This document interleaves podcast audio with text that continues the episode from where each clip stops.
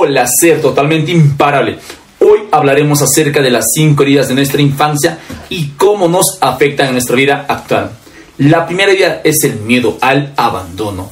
Para quienes han experimentado abandono en su infancia, la soledad es su mayor enemigo. Sufren de codependencia y tienen miedo a estar solos. El segundo miedo es el miedo al rechazo.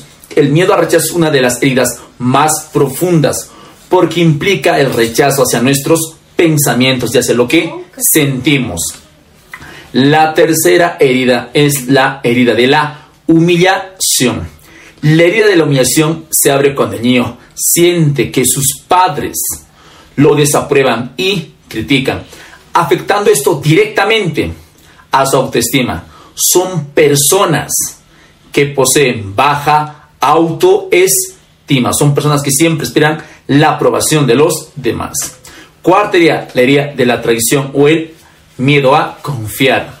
La herida de la traición surge cuando el niño se ha sentido traicionado por alguno de sus padres, que no ha cumplido una promesa que le hizo a su hijo o a su hija. Son personas que desconfían mucho por temor, escucha muy bien, por temor a ser traicionados. La quinta herida es la herida de la injusticia. Se origina cuando los progenitores son fríos y rígidos. Escuche esto, papá y mamá. Son fríos y rígidos, imponiendo una educación autoritaria y no respetuosa hacia sus hijos.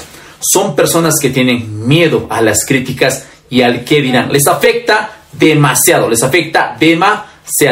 Y tú, te identificas con estas heridas o con cuál de estas heridas te identificas. Coméntame por favor aquí abajo y recuerda, todos somos seres totalmente imparables.